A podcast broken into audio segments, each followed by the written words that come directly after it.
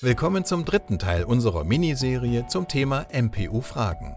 Nur wer die Hintergründe seiner Delikte kennt und darlegen kann, kann ein positives MPU-Gutachten erhalten.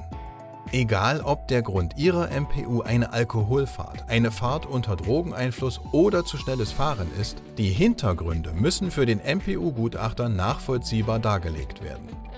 Für ein positives Gutachten kommt es daher darauf an, welche Begründung der Betroffene an dieser Stelle für sein Fehlverhalten gibt. Die Frage nach den Motiven des Fehlverhaltens ist der Kern jeder erfolgreichen MPU. Denn nur wer seine Motive kennt, kann diese auch gezielt verändern und so erneute Verkehrsverstöße verhindern. Wir möchten an dieser Stelle noch einmal betonen, dass eine detaillierte und authentische Beantwortung der Fragen für den Erfolg Ihrer MPU wichtig ist. Wer sich hierzu oberflächlich vorbereitet oder sich auf YouTube-Videos und Co. verlässt, fällt durch und bleibt weiterhin ohne Führerschein. Und noch ein gut gemeinter Rat. Auswendig gelernte Standardantworten führen hier ganz sicher nicht zum Erfolg. Eine tiefgründige Aufarbeitung gibt dem Gutachter das entscheidende Bild, das notwendig ist, um zu bestehen. Denken Sie daran, eine gründliche verkehrspsychologische Aufarbeitung ist der Schlüssel zum Erfolg.